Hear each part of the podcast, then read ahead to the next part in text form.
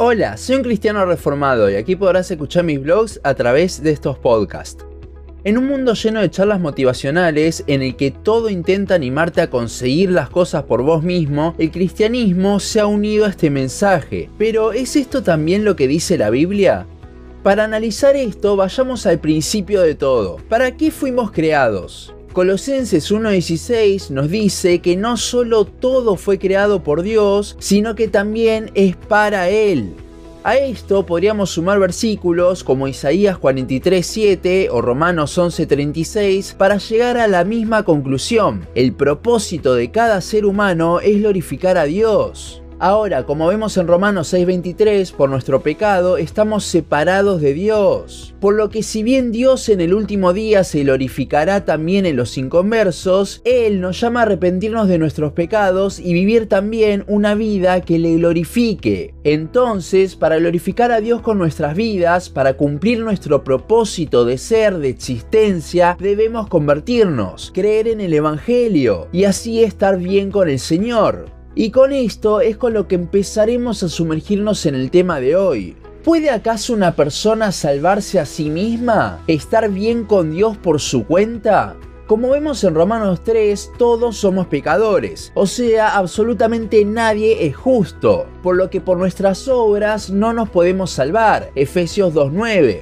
Pero no solo esto, sino que Romanos también nos habla de que absolutamente nadie busca a Dios. Vemos en los siguientes capítulos de Romanos que la justificación es por fe en la obra de Cristo, en el sacrificio de Jesús en la cruz en lugar de nosotros, pagando así Él por nuestros pecados. Pero volviendo a lo anterior, si nadie busca a Dios, ¿cómo entonces alguien puede llegar a tener fe? Es que la fe viene por gracia. Efesios 2.8 dice, porque por gracia sois salvos, por medio de la fe, y esto no de vosotros, pues es don de Dios. Déjame parafrasearlo para que sea más entendible. La salvación es por medio de la fe, pero esta fe no viene de nosotros mismos, ya que no le buscamos, sino que es un regalo de Dios. Y esto es lo que hace que la salvación sea por gracia, que sea un regalo inmerecido. Como hemos visto en nuestra serie sobre el calvinismo, es necesario que el Espíritu Santo nos regenere para que así nosotros podamos ver nuestro pecado y creer en Cristo, ya que estamos muertos espiritualmente y no nos podemos resucitar a nosotros mismos. Es Él quien nos convence de pecado primero.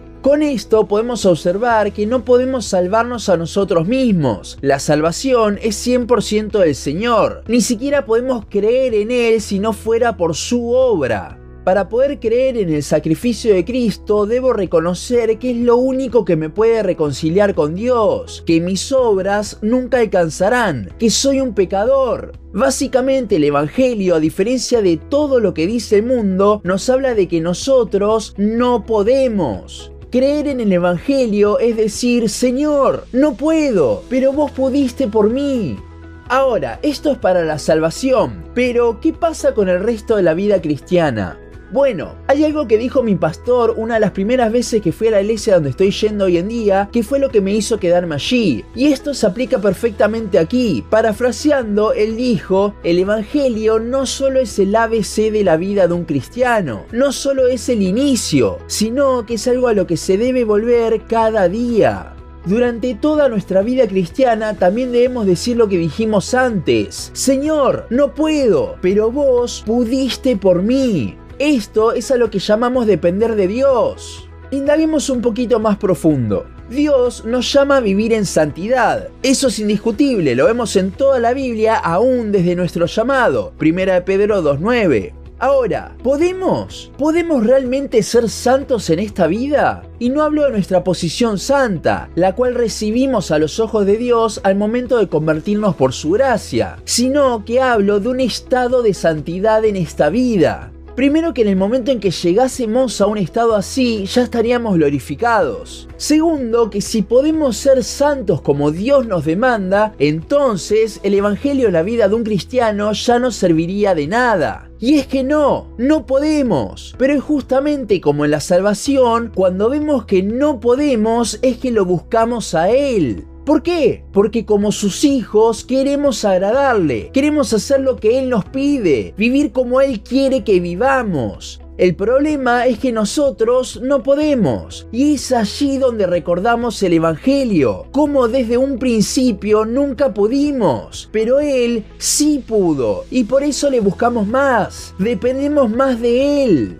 Los imperativos en la Biblia los puedo cumplir a la perfección. En nuestras fuerzas ni siquiera los podemos cumplir en una primera instancia. Pero en dependencia de Dios, recordando que yo no puedo, Él hace que pueda obedecerle. No a la perfección, pero puedo. Aunque no yo, sino la gracia de Dios en mí. 1 Corintios 15:10. Los imperativos son un constante recordatorio del Evangelio, son un constante recordatorio de que yo no puedo y lo necesito a Cristo. Si busco cumplirlos por mi cuenta, solo me voy a frustrar. Pero estos verbos están puestos en la Biblia para llevarme a buscar a Cristo, quien hará crecer en mí un carácter como el suyo.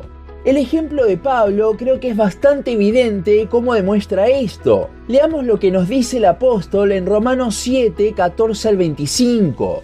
Porque sabemos que la ley es espiritual, mas yo soy carnal, vendido al pecado, porque lo que hago no lo entiendo, pues no hago lo que quiero, sino lo que aborrezco, eso hago. Y si lo que no quiero, esto hago, apruebo que la ley es buena. De manera que ya no soy yo quien hace aquello, sino el pecado que mora en mí. Y yo sé que en mí, esto es, en mi carne, no mora el bien. Porque el querer el bien está en mí, pero no el hacerlo. Porque no hago el bien que quiero, sino el mal que no quiero. Eso hago. Y si hago lo que no quiero, ya no lo hago yo, sino el pecado que mora en mí. Así que, queriendo yo hacer el bien, hallo esta ley, que el mal está en mí, porque según el hombre interior me deleito en la ley de Dios. Pero veo otra ley en mis miembros, que se revela contra la ley de mi mente, y que me lleva cautivo a la ley del pecado que está en mis miembros. Miserable de mí, ¿quién me librará de este cuerpo de muerte? Gracias doy a Dios, por Jesucristo Señor nuestro. Así que yo mismo con la mente sirvo a la ley de Dios más con la carne a la ley del pecado.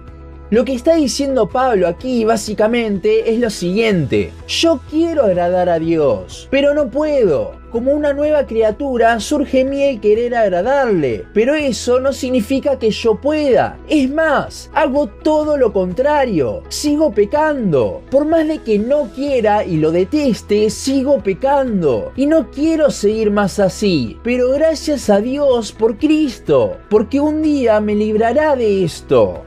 Estos versículos son el gran yo no puedo del apóstol, pero ese yo no puedo no lo lleva a darse por vencido y vivir una vida de pecado, sino que lo lleva a meditar en Cristo. Justo después de estos versículos viene el capítulo 8 de Romanos, quizás uno de los capítulos, teológicamente hablando, más ricos de la Biblia. Y luego de repasar todo el plan de salvación de Dios, en el capítulo 12 comenzará la parte práctica de la carta. El darnos cuenta que no podemos vivir una vida santa no nos debe hacer darnos por vencidos y esperar sentados a que el Señor nos glorifique, sino que nos debe hacer buscar más de Dios, para que sea Él quien produzca en nosotros una vida cada vez más a su imagen. De vuelta, esto es a lo que llamamos depender de Dios.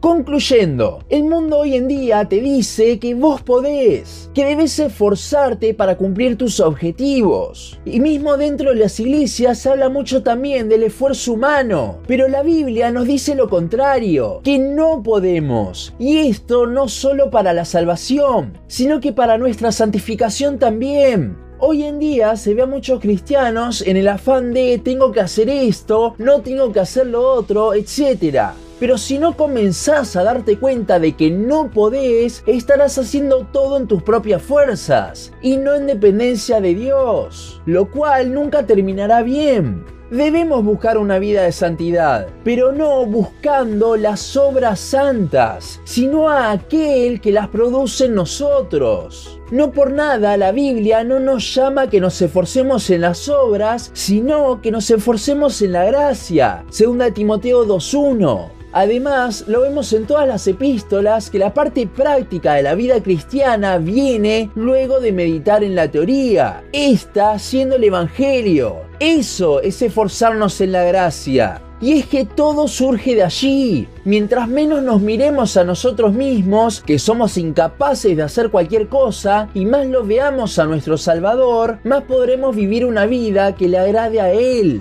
Pero de vuelta, no por nosotros, sino por Dios. No es nuestro esfuerzo, sino la obra que Él hace en nosotros. Él se lleva toda la gloria. El Evangelio nos desmotiva mostrando nuestra incapacidad en cada sentido, pero nos motiva mostrándonos a Cristo, quien nos ayuda a nuestra debilidad.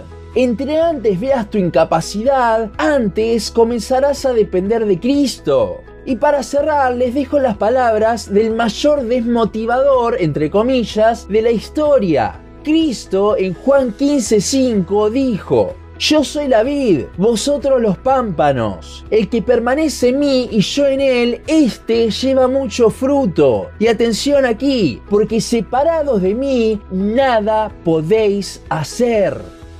Hasta aquí nuestro podcast de hoy. Seguinos en Facebook, Instagram, YouTube y Spotify. En todas nos encontrás como un cristiano reformado. También seguinos en uncristianoreformado.blogspot.com para leer el resto de nuestros blogs. Nos vemos en la siguiente ocasión.